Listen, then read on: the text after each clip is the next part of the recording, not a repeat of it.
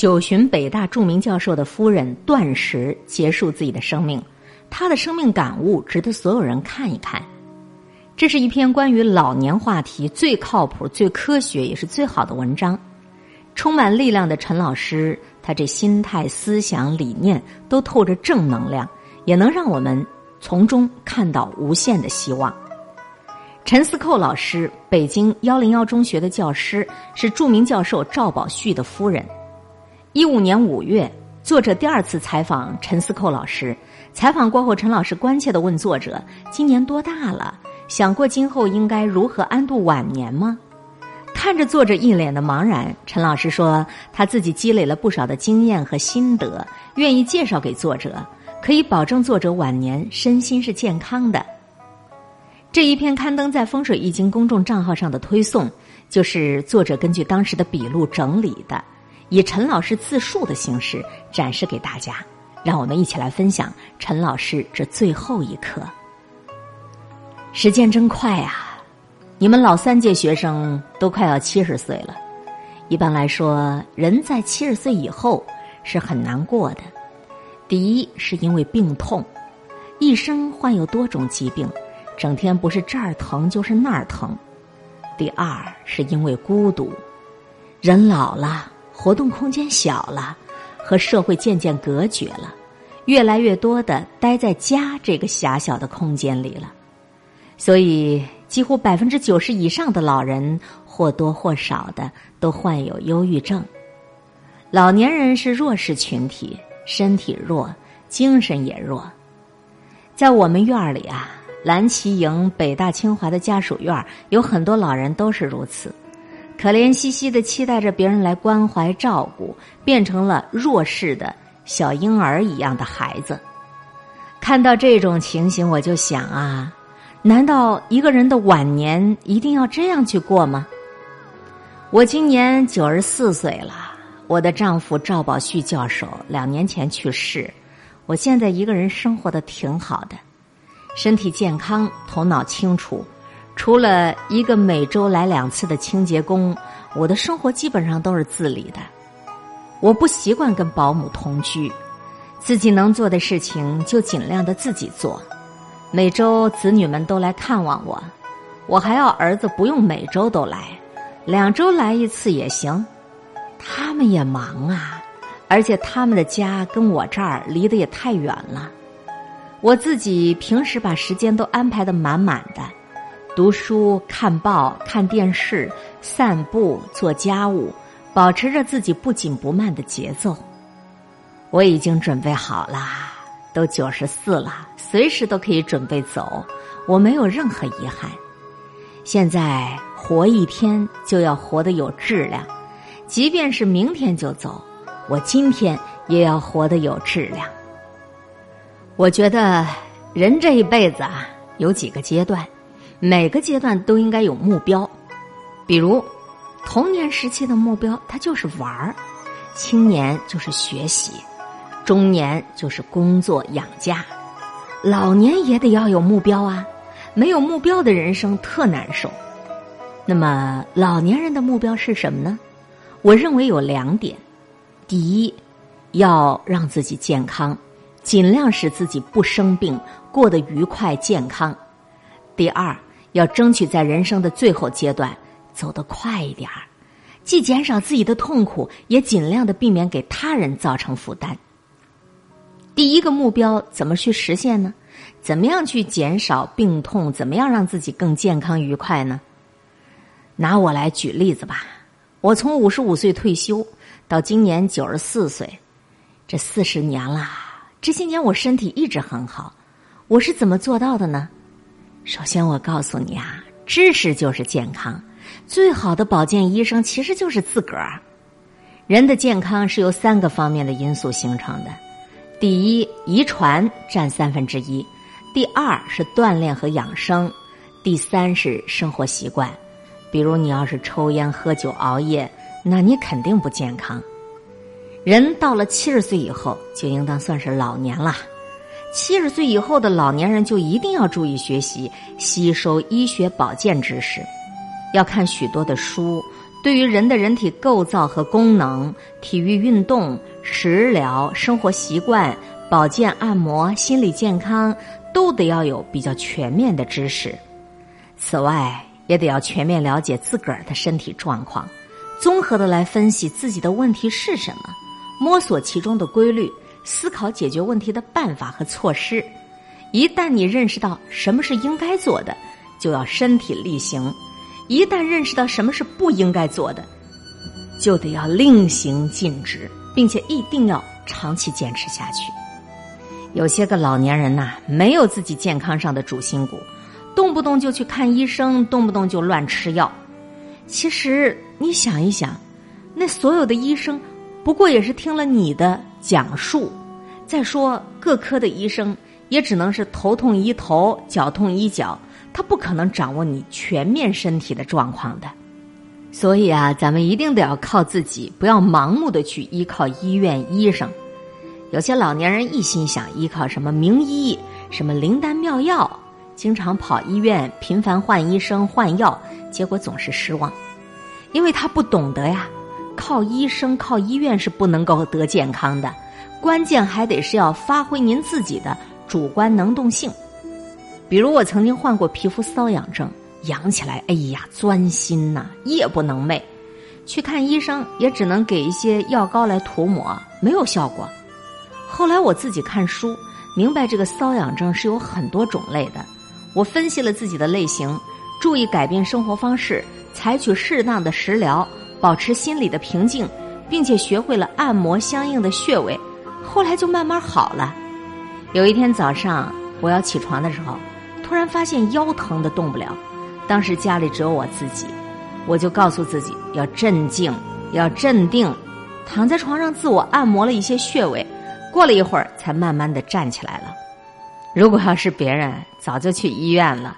我就坚持自己按摩相关的穴位，配合适当的腰部活动，结果我的腰痛一直都没有再犯了。俗话说久病成郎中，我的体会是。身体都是自己的，最好的保健医生其实就是你自己。冷暖痛痒，只有自己最清楚。运动健身，只有靠自己来坚持。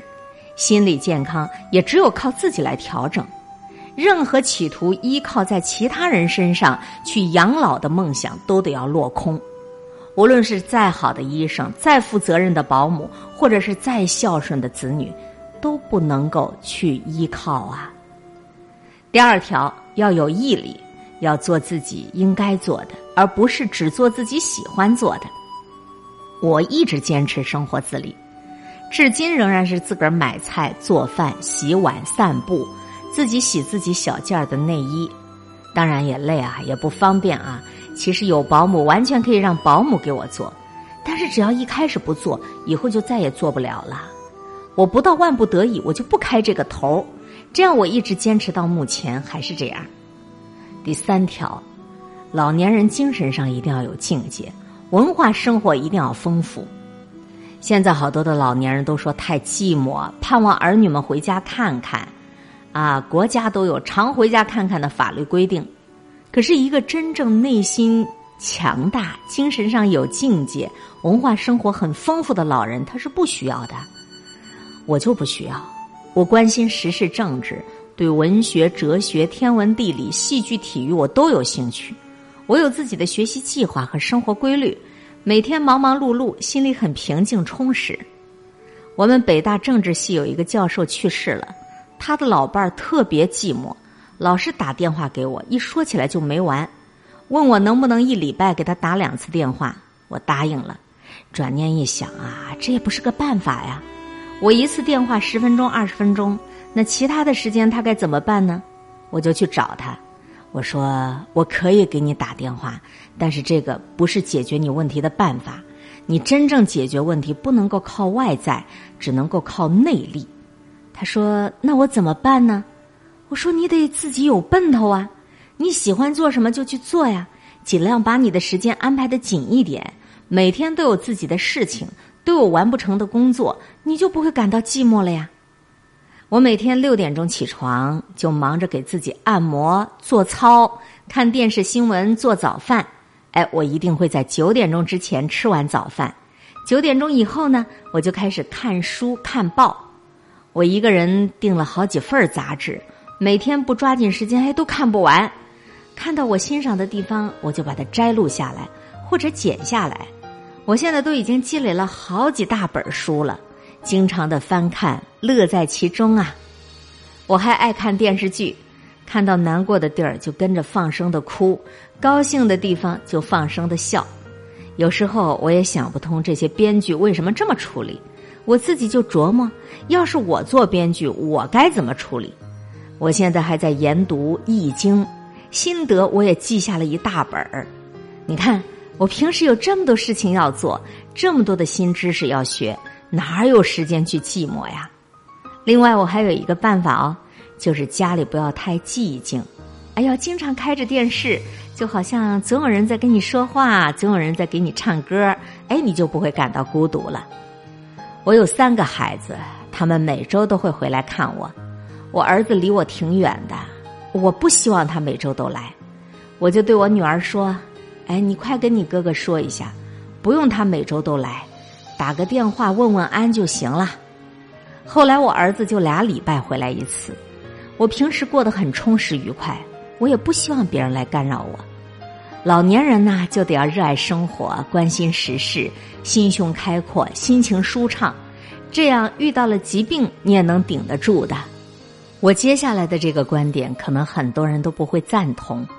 我觉得老年人的第二个目标就是走得快一点，要争取在你人生的最后阶段走得快一点，这样既减少自己的痛苦，也尽量的避免给他人造成负担。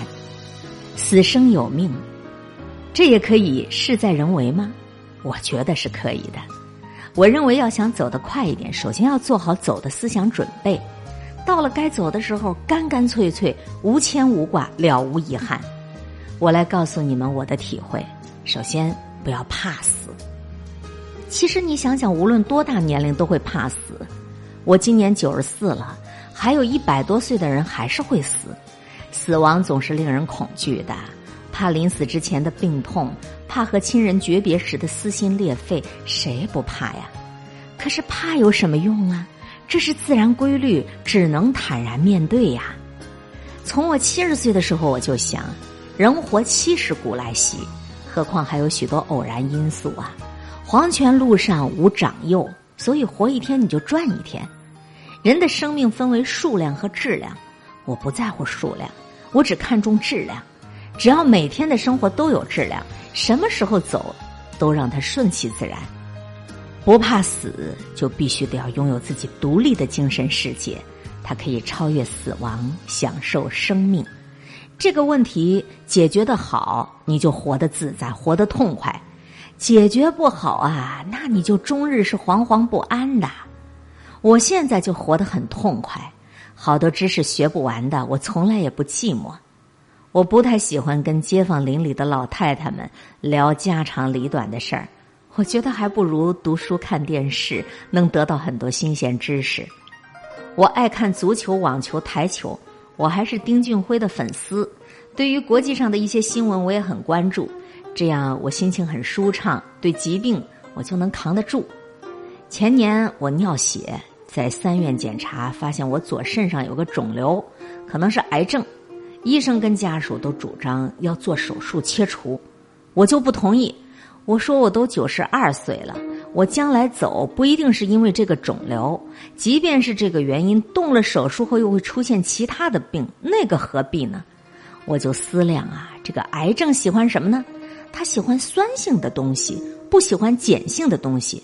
哎，我就不吃酸性的大鱼大肉，我就饿死他。我多吃蔬菜水果，还吃抗癌食品，比如蘑菇啊、西兰花啊。你看这两年来，这个肿瘤就没有任何感觉。现在我干脆也就不去检查了，也不管它是变大了还是变小了，它爱怎样就怎样。哎，你看已经两年多了，我一直跟这个肿瘤癌症和平共处。现在我是既没有什么感觉，也没有精神负担，每天都生活的特充实有质量。任何事情只要想得开，你就能够战胜它。当然，如果将来真是癌症发作的话，后期会很疼，那我就留一笔钱打止痛针好了。我对女儿说：“将来我昏迷了就不用打了，没有知觉了还打它干嘛？走人就完了嘛。”中国人连死都不怕，还怕什么？精神上只要达到一定境界，才能超越生死；超越了生死，才能放下生死，轻松的享受这有限的生命周期。我现在一个人过，儿女说还是找个保姆陪着您住吧，否则万一哪天犯病了都没有人知道。我说犯病了又怎样？无非是拉到医院抢救呗，抢救过来又怎样？还不是不死不活的拖着。人的寿限到了，就要顺其自然。犯了病还抢救他干嘛？身体功能衰竭了，无疾而终，顺其自然，这是福气呀！你说是不是？古人说：“民不畏死，奈何以死惧之？”老来不怕死，就活得轻松，生活质量就高。我就是怀着这种心态，一天一天活过来的。事实证明啊，越是不怕死，就越是死不了。你看我现在都九十四岁了，而中国人的平均寿命是七十二岁。我觉得自己赚的已经太多了。再来说不爱钱，许多老年人越是到了晚年，越是锱铢必较，把钱抠得紧紧的。哎呦，他们真是没有想明白啊！我现在每个月几千块钱的退休金，我根本就花不完，所以孩子们来看我，我都是自掏腰包请他们吃饭。儿女过六十岁生日，我每人送上一万块。我想自己也就这几十万的存款，等我死了，儿女们继承，他们认为是理所当然的，也不会感激我，还不如趁现在我活着的时候拿出来给他们共享，弄得个皆大欢喜，何乐而不为呢？最后来提醒一下，放下自我。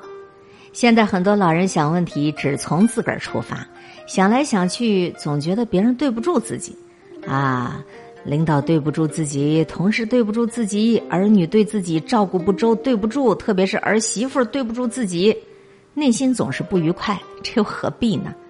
要想得开，就一定得要放下自我，换位思考。你认为自己把儿女养大了，儿女就该回报你。儿女都有儿女的事儿，回想一下你自己的父母在世的时候，你又曾经去陪伴照顾了多少呢？我从来不要求儿女来陪我，我一个人生活的很有规律。说真的，他们来了，我还有点嫌他们打乱了我自个儿的计划。所以一个人生活是常态，儿女来看你是惊喜，这样就不会心怀不满、常感落寞了。不要回报，只要奉献。我养大了儿孙是我的奉献，但我不图儿孙的回报。我一直助人为乐，如果能够帮助他人，我就感觉到快乐；能够给周围人带来快乐，我自个儿就感觉特别快乐。有一个老师经济上有困难，我就给了他一点钱，他向我表示感谢。我说：“你还甭谢，我这样子做，我自个儿开心高兴。”跟人的感情要真挚，但是不要太缠绵。我们院里有位老太太，丈夫去世了，她长期一直放不下，总是悲悲切切的。爱情深厚可以理解，但总不能整天都是泪水洗面、多愁善感啊！去当林黛玉啊！儿女也一样，你爱他们，当然舍不得分离，可是分离是必须的。至于孙子辈儿，哈哈，不用我说，人家早就想也不想了。这是人类新陈代谢的自然规律嘛？感情啊，不要太缠绵。总之，只有放下自我，才能战胜死亡，充分的享受你活着的每一天。至于身后的事儿，儿孙自有儿孙福，这不是我应该费心去想的。听完陈老师这一席谈，如醍醐灌顶，他那么冷静和深邃的理性，让我深深的折服。他那彻悟之后的诙谐幽默也让我忍俊不禁，时不时的与陈老师一起开怀大笑。联想到在文革期间，我们都亲眼见过陈老师所曾经遭遇过的非人的待遇和残酷的暴行，多少人因此积怨积弱积病啊！可陈老师却成功的战胜了那些摧残，重新建立了自己的强健身心，享受到了健康长寿、开心的晚年。这样的睿智坚强的老人实在是不多见。临别时，我说：“我们过一段时间再来看您，陈老师。”不用来了，打个电话就行了。陈老师特别干脆，那个口气就像对自己的子女那样的随便。未曾想，这是他留给我的最后一句话。二零一七年四月底，陈老师已经满九十六岁。在他九十六岁的时候，各种疾病接踵而来。先是肾病发作，伴随而来的尿毒症、贫血性腔梗，加上中间一次跌伤和小中风，身体的脏器衰竭的特别快。子女们都竭力的动员他去医院住院，可陈老师一直坚持不去医院就诊，没有吃药，也没有注射和打点滴，只是坚持自己按摩，做一些腿部练习。孝顺的三个子女也为他问遍了家庭的所有医生朋友。他们都很坦诚的说：“这么大年纪了，九十六岁了，恐怕这个病情是不可逆的了。”子女为他请了保姆，二十四小时轮流守护他，但这恰好是陈老师最不想要的没有质量的生活。他嘱咐女儿：一不要通知学校，二不要通知亲友，三不要让人来探望。他只希望自己能够走得更快一些，尽量的不要拖累别人。他请女儿帮助他，女儿难以答应。何况，咱们中国的法律是不允许安乐死的。于是，最后他果断的决定以自己的方式来结束生命。陈老师选择了断食，七天之后，他以断食的方式结束生命。这需要多么大的勇气和多么坚强的意志啊！我立刻联想到他曾经说过的话：要不怕死。要争取走得快一点，他老人家是这样说的，也是这样做的。在他生命的最后一刻，他既不拖累别人，也捍卫了自己的尊严。陈老师圆满的实现了自己晚年的两个目标，他终于下课了。他的最后一刻不仅是倾尽了心血，还以生命做了见证。陈老师完全的展现了生命的力量。我的脑海里时常会浮现曾经采访他时他那张亲切的笑脸，哈哈，我已经赚到太多了，下面就看你们的啦。